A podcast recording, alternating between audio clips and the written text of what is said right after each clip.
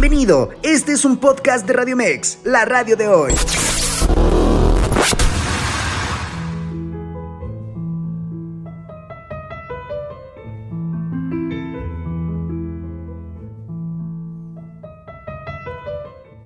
En esta ocasión, en el Criticón, tenemos el homenaje a Sor Juana por eh, su natalicio.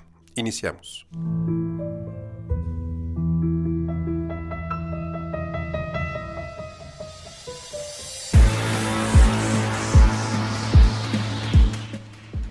Hola, ¿qué tal amigos y amigas de Radio Mex, la radio de hoy? Estamos en una emisión más del Criticón, el programa cultural de esta estación líder del Internet. Y en esta ocasión solamente estoy su servidor, Gerardo Rivera, eh, nuestro amigo y co-conductor eh, Luis Fernando Díaz Ábalos no se encuentra. Esta semana tiene algunas emisiones importantes.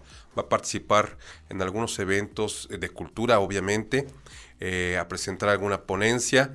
Entonces, el día de hoy estaré con ustedes y el miércoles tendremos un invitado eh, para el programa que corresponde al, miércoles. En esta noche vamos a hablar de un tema recurrente en eh, nuestros programas. Eh, ¿Por qué es recurrente? Porque es un tema fundacional de las letras en nuestro país, de fundacional por dos vías. Una, porque es eh, un personaje que inició precisamente eh, de alguna forma la poesía ya en español formalmente en nuestro territorio. Había, eh, habíamos tenido poetas en el mundo prehispánico, grandes poetas como el rey poeta Nezahualcóyotl. Sin embargo, a partir de que hablamos español y somos ya una nación eh, eh, pues eh, como la conocemos, como la conocemos hoy mexicana, pero todavía bajo el gobierno de la, de la corona española. me refiero, obviamente, a la gran, a la gran Sor Juana Inés de la Cruz. Y digo que es por doble vía, porque aparte de que es inicia ahí nuestra historia literaria, eh, y de qué manera, por la puerta grande. Eh, también ella eh, es un personaje que es mujer. Entonces, fíjense cómo nuestras letras en español en este país iniciaron con una mujer. Qué importante. Qué importante este dato porque como ya hemos dicho en muchas ocasiones, el papel de la mujer había sido relegado en toda la historia eh, eh, del mundo, en, no se diga en la historia de este país, eh, y es una mujer precisamente la que, la que rompe el escenario, entra al escenario rompiendo, ahora sí, como dicen los jóvenes hoy en día, rompiéndola, ¿no? Está muy de, muy de moda decir rómpela, ¿no? este, con todo, y eso hizo precisamente Sor Juana porque eh, pues la mujer no tenía permitido, para, para en primer lugar, eh, tener estudios superiores. Bueno, Sor Juana no los tuvo formalmente, pero sí eh, fue una autodidacta porque aprendió a través de sus libros. Pero para empezar, pues no solamente no les era permitido a las mujeres estudiar formalmente, en este caso en, los seminarios religiosos, sino eh, que eh, tampoco era bien visto que estudiaran, aunque fuera por su cuenta. Sor Juana eh, trascendió la historia porque lo hizo. Lo hizo, aprendió por su cuenta, hizo todo lo que estuvo a, a su mano, todo lo posible, para poder ella superarse y siempre tenía una sed de conocimiento realmente eh, impactante. Así fue que se abrió, hemos hablado de, su biografía en este espacio, eh, hemos hablado de algún otro aspecto de su vida y solamente estoy eh, contextualizando de la importancia que tiene esta mujer en nuestra, en nuestra historia. Para muchos solamente es un nombre anecdotario, es un nombre que, eh, este, pues como a fuerza de repetirse en varios espacios, pues se le conoce porque se ha llevado también a la pantalla chica alguna historia, eh, porque alguna calle lleva su nombre este, porque de repente se le hace algún homenaje.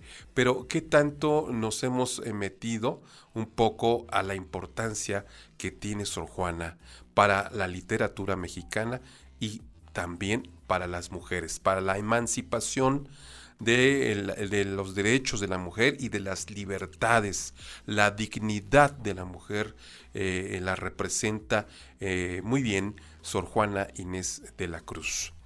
Eh, como, como, ya hemos dicho en otros espacios, ella inició su vida en, aquel pueblo del Estado de México, precisamente, orgullosamente mexiquense, de este pueblo que se llama Nepantla, como Tlalnepantla, pero sin el Tlal, sin el principio, solamente Nepantla, que está en Amecameca, es Estado de México, para que nos ubiquemos, está de Chalco, que es, eh, eh, más conocido, hacia, hacia el oriente, yendo hacia Puebla, está un pueblo, un municipio que se llama Mecameca, y ahí está Nepantla. Eh, es la salida a Puebla, muy cerca del Popocatépetl, de este gran este, volcán, el Popocatépetl. Allí es donde nace Sor Juana, eh, obviamente descendiente de una familia de españoles. Eh, su abuelo, de hecho, era eh, el administrador de, esa hacienda, de la hacienda de Nepantla, y actualmente ahí hoy se encuentra un museo, un museo donde ustedes pueden ver algunas todavía de las cosas que usó Sor Juana de niña, eh, qué bueno que, se, que se, se, mantuvo, se conserva ese espacio. Eh, la hacienda de Nepantlas, de hecho se, se llama. Eh, y pues, pues, ahí hay una serie de, de, de espacios recreativos para que usted pueda disfrutar un fin de semana perfectamente y poder también alimentar su saber cultural con, con este museo dedicado a Sor Juana, ya que nació allí. A los tres años, ya lo habíamos comentado, ella em, eh, eh, aprende a leer a los solos tres años, que ya de, entrada eh, no es común. todos aprendemos a leer a los, a los seis años, cinco cuando más prematuro, tal vez alguno a los cuatro. Bueno, pues nuestra Sor Juana a los tres años aprendió a leer y por ahí de los, eh, de los 7, 8 años ya estaba interesada en muchas cosas de la cultura y del saber. Es así que eh, tuvo la fortuna, si no, no hubiera sido, no hubiera podido llegar tan grande, eh, tan, tan alto, Sor Juana, que pues se congració con los, las esposas de los virreyes eh, con dos de las esposas de los virreyes que, les, que le tocó a ella en aquel tiempo, eh, estamos hablando de 1651, cuando nace y muere en el 1695, es el pleno siglo XVII. Eh, bueno, pues las esposas de los virreyes eh, les cayó muy bien Sor Juana, les gustaba y les admiraba su conocimiento, que la protegieron. Gracias a ello, gracias a ello es que eh, no tuvo problemas para poder desplegar todas sus capacidades, le encargaban mucho escritos, eh, le pagaban porque escribiera alguna carta, algún verso. es una mujer que en cuanto al conocimiento, ella estudió de todo, obviamente filosofía, obviamente teología, ya que también para poder seguir su camino y evitar el matrimonio, ella no quería casarse, no quería tener hijos, ya de entrada es, es visto, es mal visto. Si, si, si, hoy en día una mujer que no quiere casarse y no quiere tener hijos es vista como una mujer rara, ¿no? En la sociedad porque eh, lo normal o lo, a veces lo, que parece obligatorio para la sociedad es que las mujeres se casen y tengan hijos. Pero no siempre es así. Este fue el caso de Sor Juana. Ella, para evitar el matrimonio, eh, entró al, convento y primero, como ya hemos comentado, estuvo en este grupo de monjas de las Carmelitas Descalzas, donde salió enferma, donde tuvo que este, abortar la misión porque eh, tenían una disciplina religiosa muy, muy fuerte, muy severa y pues Sor Juana no, no soportó, no aguantó esta disciplina y posteriormente eh, mejor ingresa a otra orden religiosa de, religiosas mujeres que eh, era eh, las, las, este, las Jerónimas, ¿no? En el convento de San Jerónimo.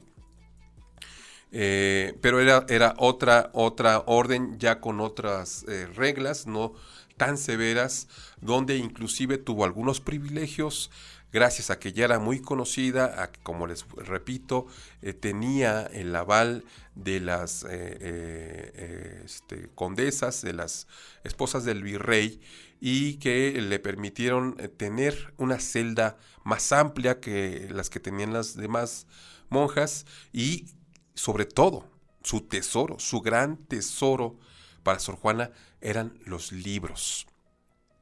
Le permitieron tener su biblioteca en su eh, celda del convento. Esto para ella era su vida totalmente. No saben cuánto, cuánto quería los libros. Y es por eso, precisamente, por ese amor a la literatura y a los libros, que eh, el año, eh, el, bueno, no me acuerdo exactamente el año, creo que fue 1976, fue en el sexenio de José López Portillo, en México se instituye, gracias a, Sor Juana, se instituye el Día Nacional del Libro. Ayer, 12 de, noviembre, eh, eh, se festeja el Día Nacional del Libro, gracias a Sor Juana, y ayer, ¿y por qué el 12 de, noviembre? Porque ayer precisamente eh, cumplió años nuestra Sor Juana es, eh, una, eh, es un natalicio más, pero no cualquier natalicio. Estamos festejando el 375 aniversario de que eh, nació la gran Sor Juana Inés de la Cruz. Entonces, por eso es que también en el Criticón estamos festejando, estamos celebrando a esta Sor Juana y también el Día Nacional del, libro. ¿Por qué a Sor Juana se le llamó con diferentes eh, eh, nombres? Para empezar, su nombre de, pila, su nombre normal, digamos, es eh, Juana de Asbaje y Ramírez. Así nada más, Juana de Asbaje y Ramírez. Obviamente en el convento les, les dan el, nombre este, pues, religioso, ¿no? las bautizan con un nombre cristiano y por eso es más conocida como Sor Juana Inés de la Cruz. Ese de la cruz pues ya es eh, el signo eh, del cristianismo. Eh, ella, como les decía, sobre todo estudió literatura, filosofía, que ya de entrada estudiar filosofía le da a uno una amplísima gama de perspectivas, de ver la vida y de poder eh, siempre estar tras el saber y tras el conocimiento. Es una piedra fundamental la filosofía para el mundo del conocimiento. Bueno, ella estudió filosofía, pero eh, también estudió teología, eh, la ciencia que estudia a Dios, ¿no? los atributos de Dios, eh, esto pues obviamente era obligado ya que estaba en un convento, pero también, también estudió ciencia. También estudió cuestiones de astronomía, ¿sí? Era interesada en todos los avances científicos que ya se estaban dando en su época. Obviamente conocía eh, lo que ya había hecho Galileo, Copérnico, eh, todos aquellos hombres de ciencia, eh, la que se estaba desarrollando momentos antes o años antes de la ilustración, de la revolución industrial, Sor Juana estaba al día en ese sentido. Pero ya ahorita que regresemos del corte, empezamos eh, a, indagar más en su vida y vamos obviamente a leer poemas de nuestra Sor Juana. Regresamos.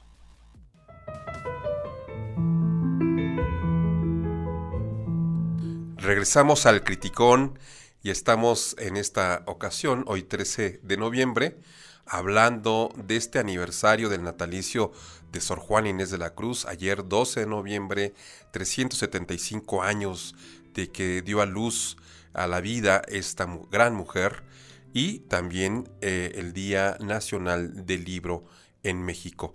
Eh, vamos a, hacer una mención eh, sobre lo que nos ocupa muchos medios de comunicación, que es que Acapulco nos necesita.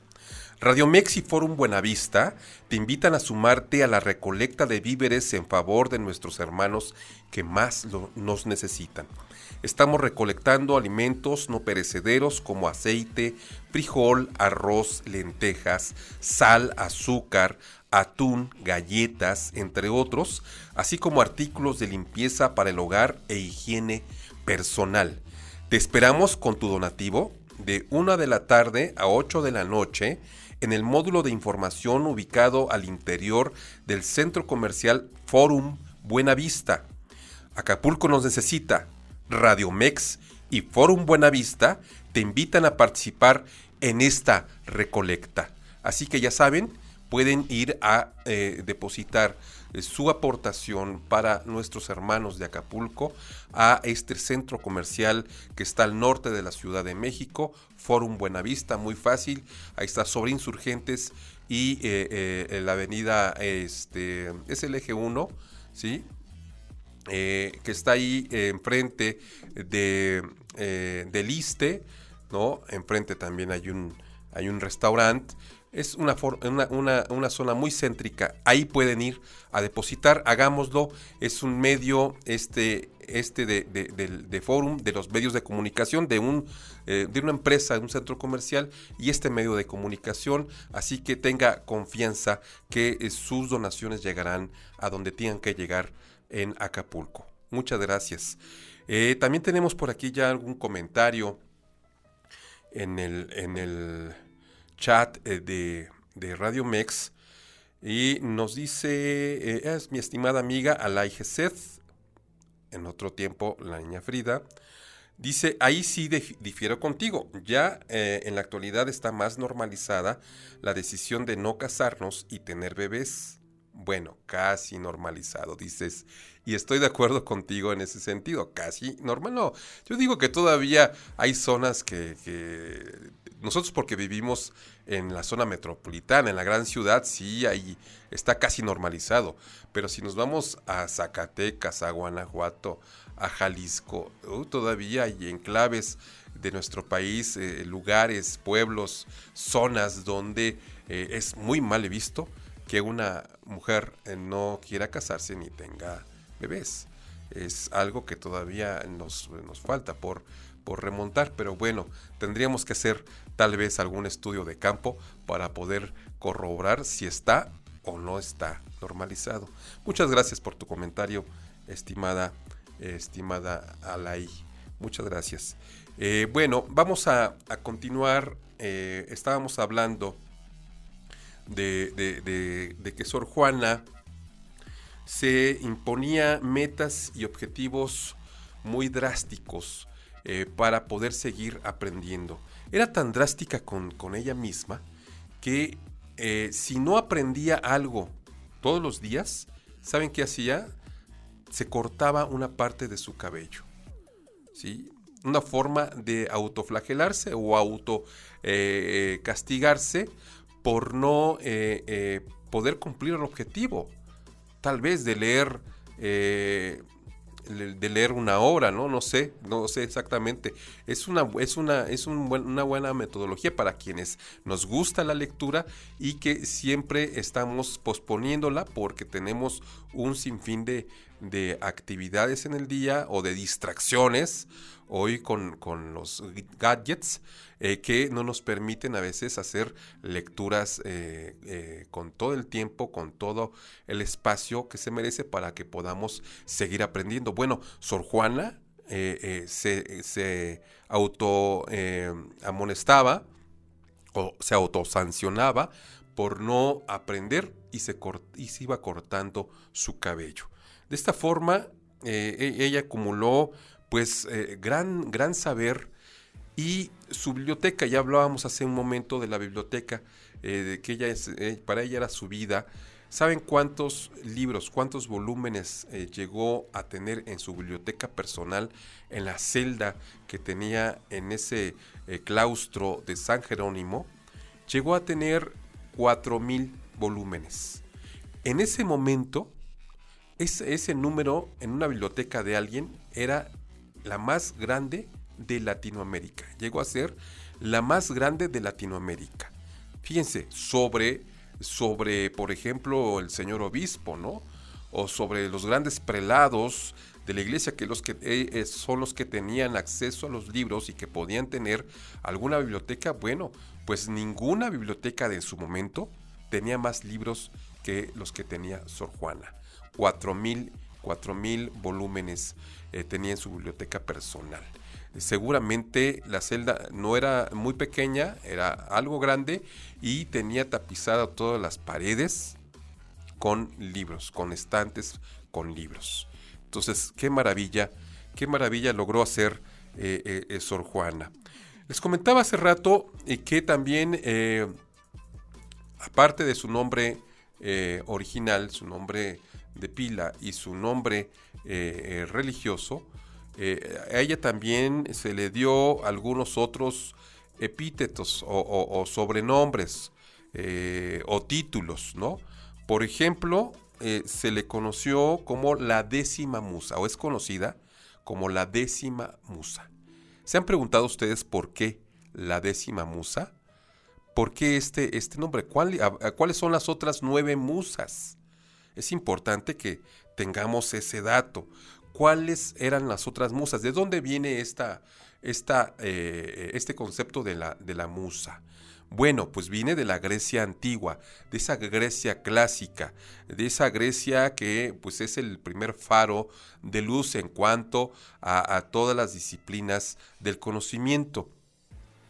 Y eh, eh, las musas eran esas especies de diosas eh, es parte de la mitología, la mitología griega. Eh, las musas eran esa especie de diosas o hijas de dioses que tenían algún talento en especial, inspiraban. En otra palabra, una musa es la que inspira, ¿no? Entonces, las musas son, originalmente en la mitología griega, son las hijas del dios Zeus, ¿no? que era uno de los, eh, los dioses principales si no es que el más importante. Eh, esas hijas, eh, eh, esas musas son hijas de Zeus con Nemosine, Menocine, concebidas en nueve noches consecutivas. Así dice la mitología griega. Y cada una tenía un don especial. La primera es Calíope.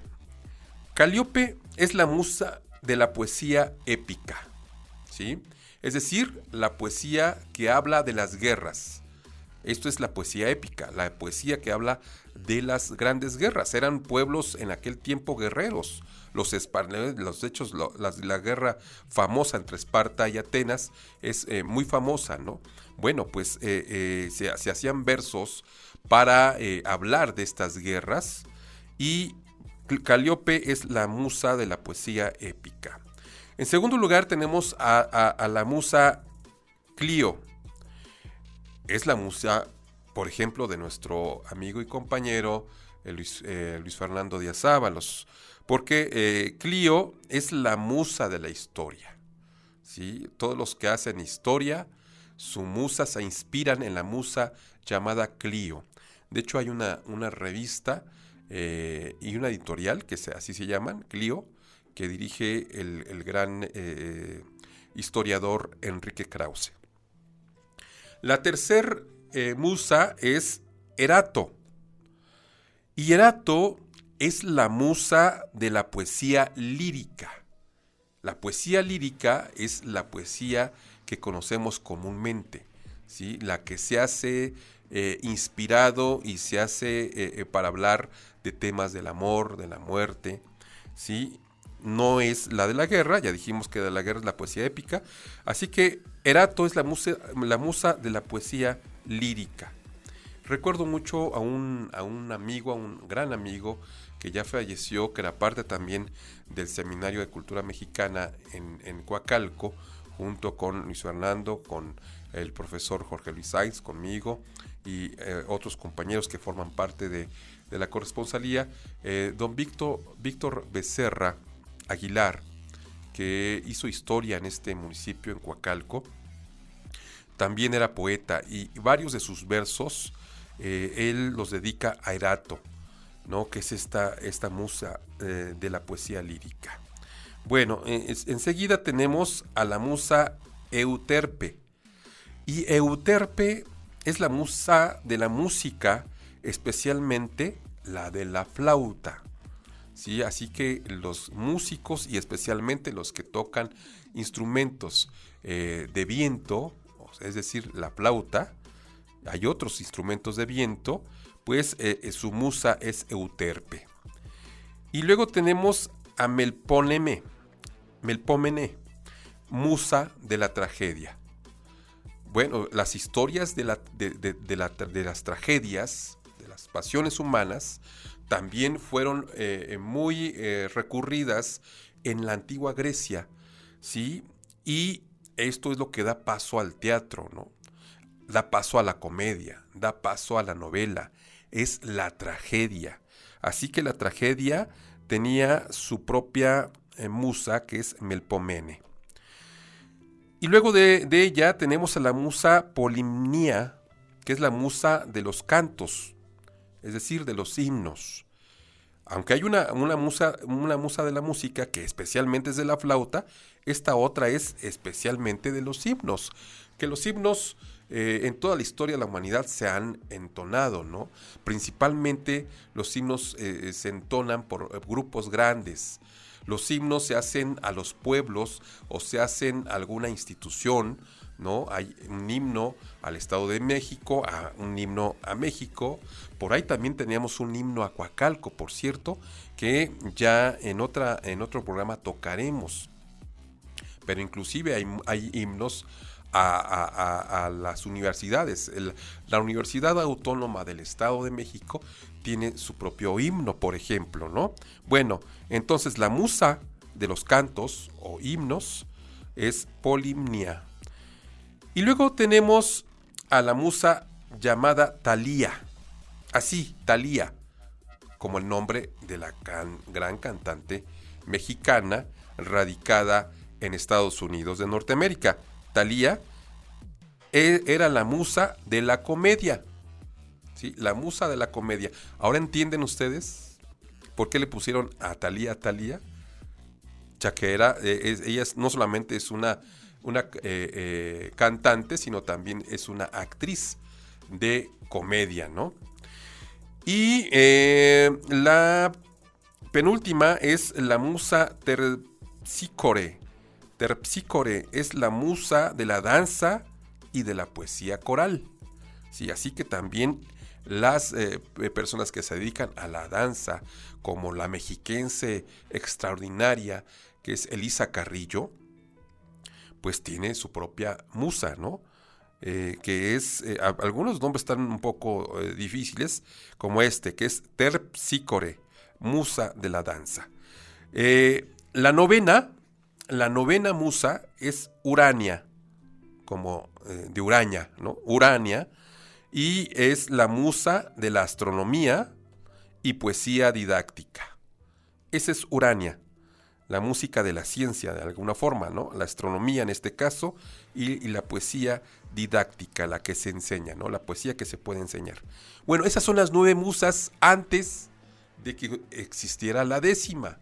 Y la décima musa, pues es nuestra Sor Juana Inés de la Cruz.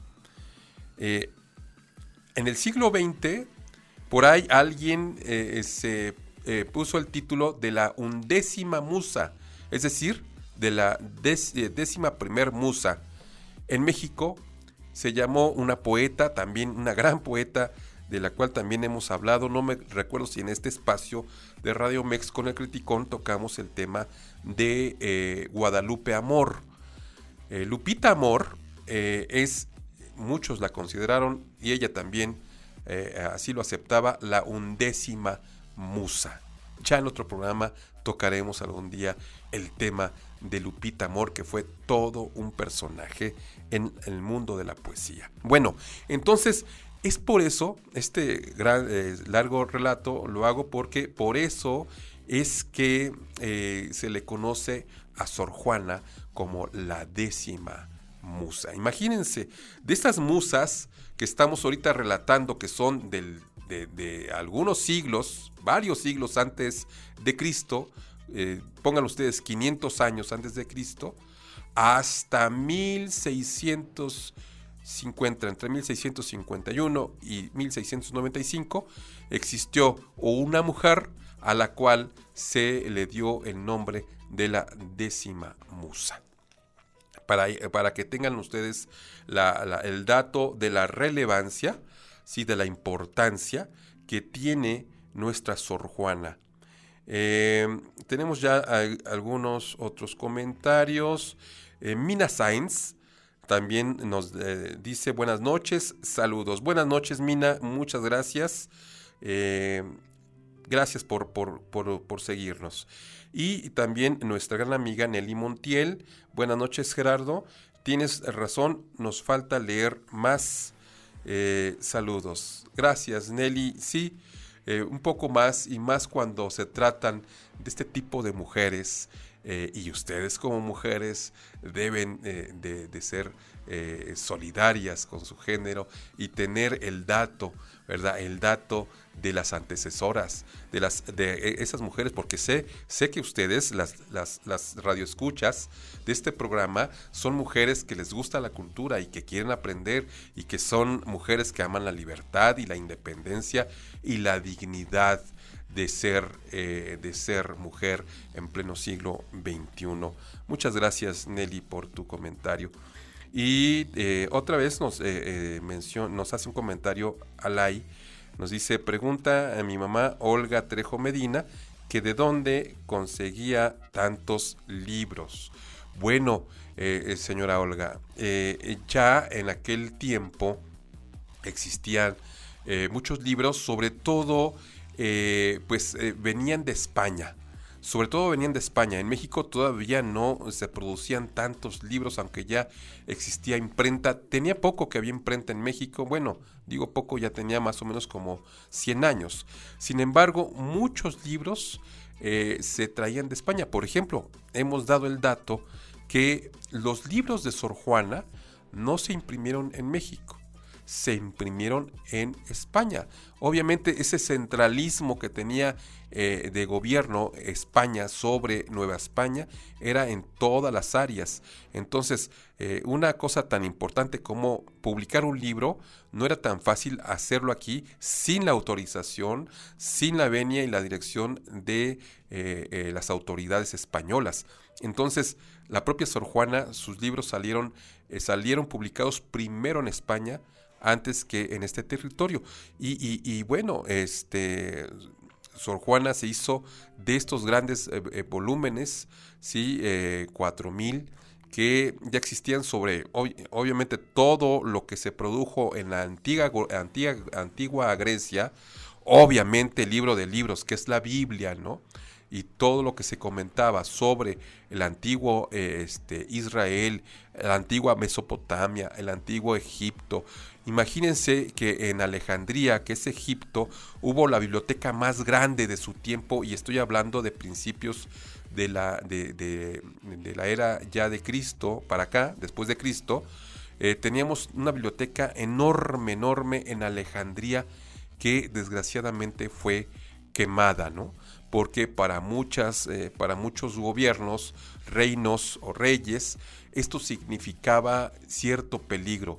Aquellos que querían dominar sin que el pueblo tuviera, estuviera ilustrado, estuviera educado, pues eh, eh, tenían aversión, odio hacia los libros y quemaron esa gran, gran biblioteca que fue Alejandría en otro programa hablaremos específicamente de esa historia, esa triste historia. Así que ya había muchos libros, para, esta, para este año ya había muchos libros y Sor Juana tuvo la fortuna de hacerse de 4.000 de ellos. Bueno, eh, una vez que ya eh, hablamos un poco de por qué la décima musa, vamos a, leer un poco de su poesía, de los grandes eh, poemas que nos dio Sor Juana, eh, hay algunos em, eh, más famosos que otros. Sus obras completas, pues, de Sor Juana son muchos volúmenes porque no solamente escribió poesía, escribió, como les decía, filosofía, eh, escribió de teología, escribió de, muchas cosas, escribió por encargo para las condesas, las esposas de los virreyes, pero sobre todo su poesía es una poesía muy singular donde plasma mucho sus ideas, las ideas de una mujer muy adelantada a su, a su época.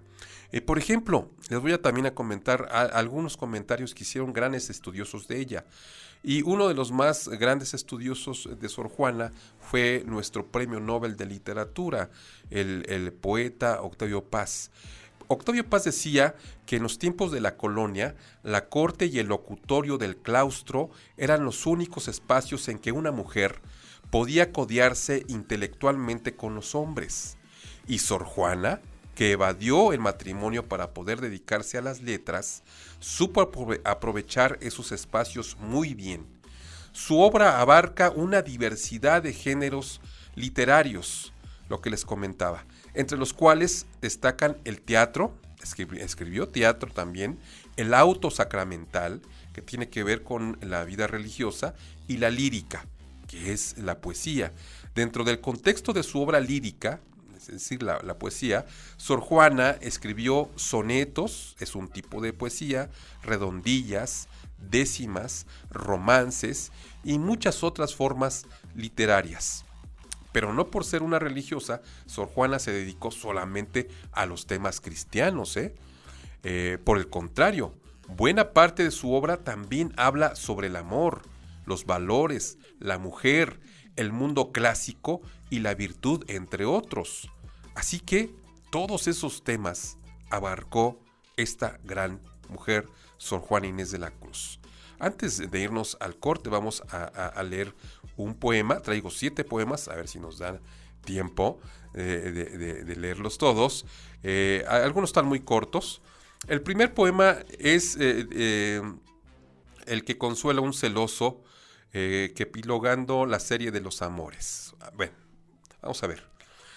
Habla, habla, de amor, una cosa que estaba prohibida para, para una mujer, hablar de este tema estaba prohibida y, y Sor Juana pudo hacerlo gracias a toda la protección eh, eh, que, tuvo y a la libertad que, que tenía. Dice así, amor empieza por desasosiego, solicitud, ardores y desvelos, crece con riesgos, lances y recelos, sustentase de llantos y de ruego. Doctrinale tibiezas y despego, conserva el ser entre engañosos velos, hasta que con agravios o con celos apaga con sus lágrimas su fuego. Su principio, su, medio y fin es este, pues ¿por qué, Alcino, sientes el desvío de Celia, que otro tiempo bien te quiso? ¿Qué razón hay de que dolor te cueste? Pues no te engaño, amor, Alcino mío, sino que llegó el término preciso. Bueno, eh, eh, es, un poco difícil de entender esta poesía porque no está escrito en el español de nuestro tiempo, está escrito en el español del siglo XVII. Entonces, eh, como que las palabras a veces están invertidas, algunas palabras no son de, uso común, pero bueno, aquí, este, pero sí se entiende, sí se alcanza a entender que está hablando de una pareja, de una relación de amor, de celos, ¿no? De la pasión que hay entre ellos.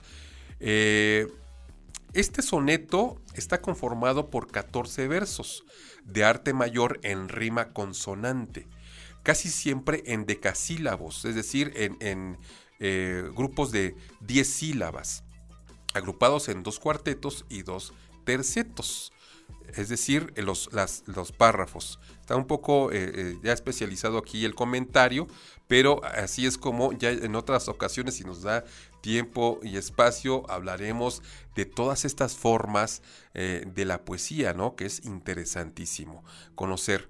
En, en, este soneto, Sor Juana, Inés de la Cruz expone la suerte que corre el amor cuando el celoso, movilizado por las pasiones que desde el, desde el, inicio lo poseen, se deja arrastrar. Los celos que tenía por miedo a perder a su amada se transforman en la causa eh, de perderla. ¿Sí? La perdió por celoso. En otras palabras. ¿No? Entonces, y eso sigue pasando, ¿eh? Así que podríamos acomodarnos algunos versos, ¿no? Porque eh, siguen siendo eh, eh, en la vida práctica. Después del corte, seguimos recitando algunos poemas de nuestra gran Sor Juana. Regresamos al Criticón y estamos haciendo un homenaje de aniversario 375 años del natalicio de Sor Juana Inés de la Cruz. Y bueno, estamos leyendo algunos de sus eh, más famosos versos, algunos de los mejores. Eh, tenemos otro que dice, quéjase de la suerte, insinúa su aversión a los vicios y justifica su divertimiento, a las musas. En perseguirme, mundo, ¿qué interesas? ¿En que te ofendo? Cuando solo intento poner bellezas en mi entendimiento y no mi entendimiento en las bellezas? Yo no estimo tesoros ni riquezas, y así siempre me causa más contento poner riquezas en mi entendimiento que no mi entendimiento en las riquezas.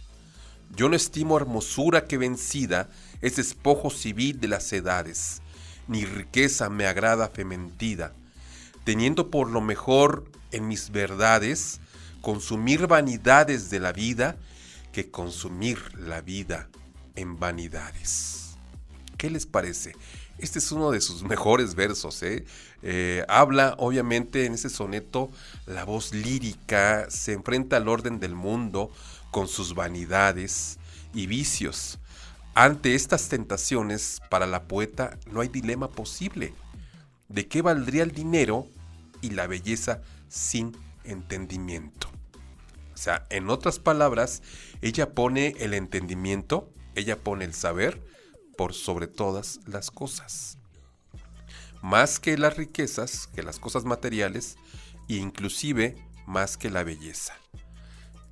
Que, aquí, aquí ella refleja eh, lo que ella pensó toda su vida y por qué su pasión y su dedicación a la literatura, ¿verdad? Bueno, tenemos uno más, el tercero, que nos habla sobre que contiene una fantasía contenta con amar decente.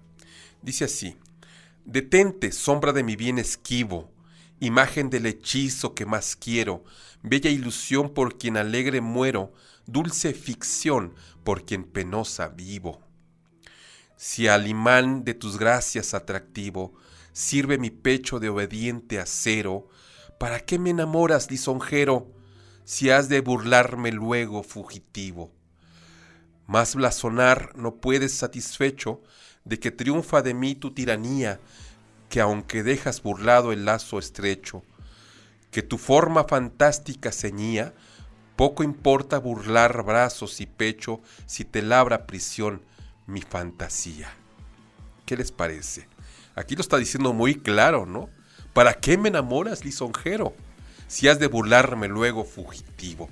Es decir, primero me enamoras y luego te vas a ir y me vas a dejar, ¿no? En otras palabras, esto pasa muy continuamente. No sé si les, eh, suene. La ensoñación del amor se hace presente en este soneto, pero no solo hay que leer aquí el amor como relación humana, sino como una experiencia divina. El amor divino no puede ser poseído, pero sí experimentado. La voz lírica anhela y goza a la vez. Bueno, tenemos un cuarto que es uno muy, muy conocido. Hombres necios que acusáis.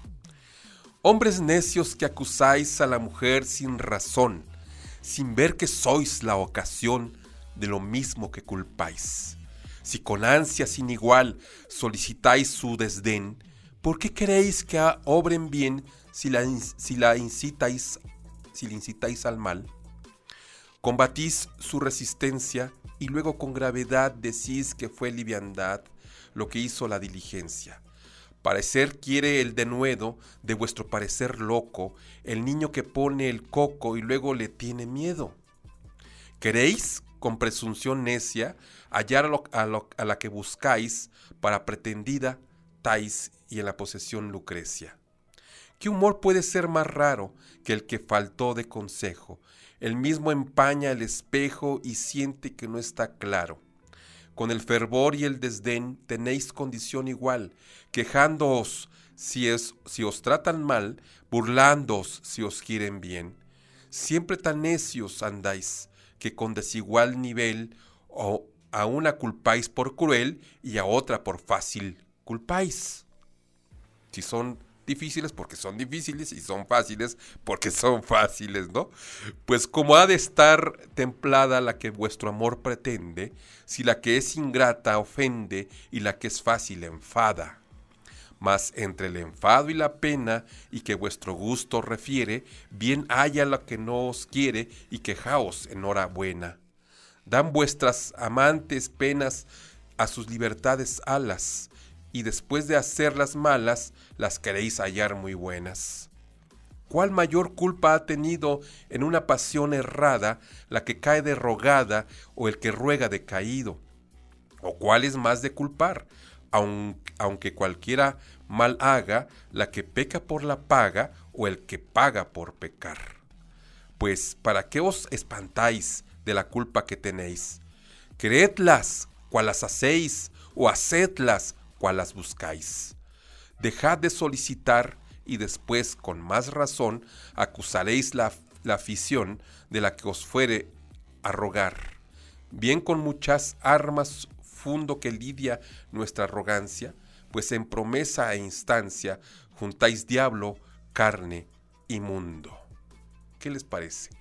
Este es el completo, ¿eh? porque nada más no sabemos hombres necios que acusáis a la mujer sin razón, ¿verdad? Esa es una estrofa famosísima, a mí me encanta recitarla.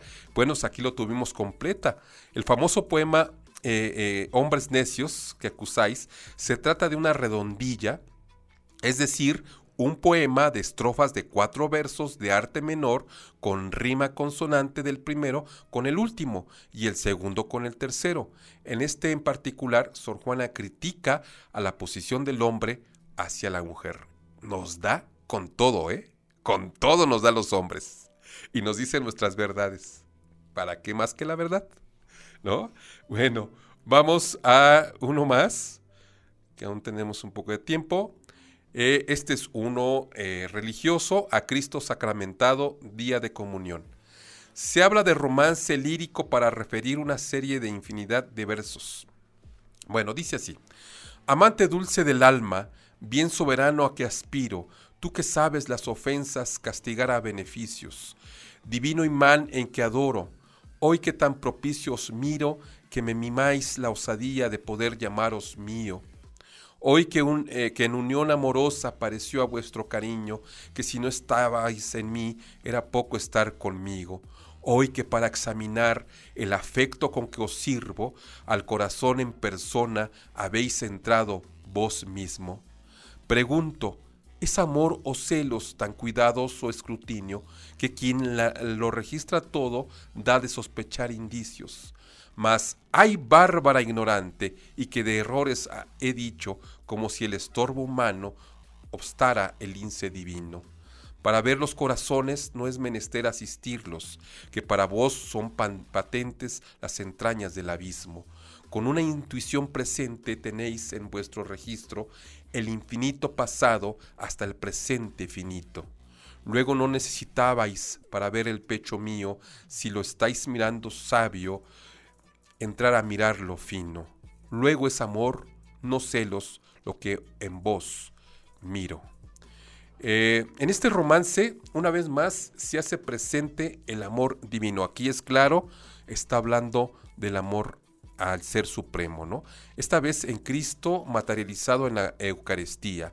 La presencia de, de, Dios vivo en la Eucaristía es así la presencia del amor que completa, dignifica y justifica la existencia. Así que Sor Juana tenía para todo, para lo mundano y para lo eh, eh, celestial, ¿no?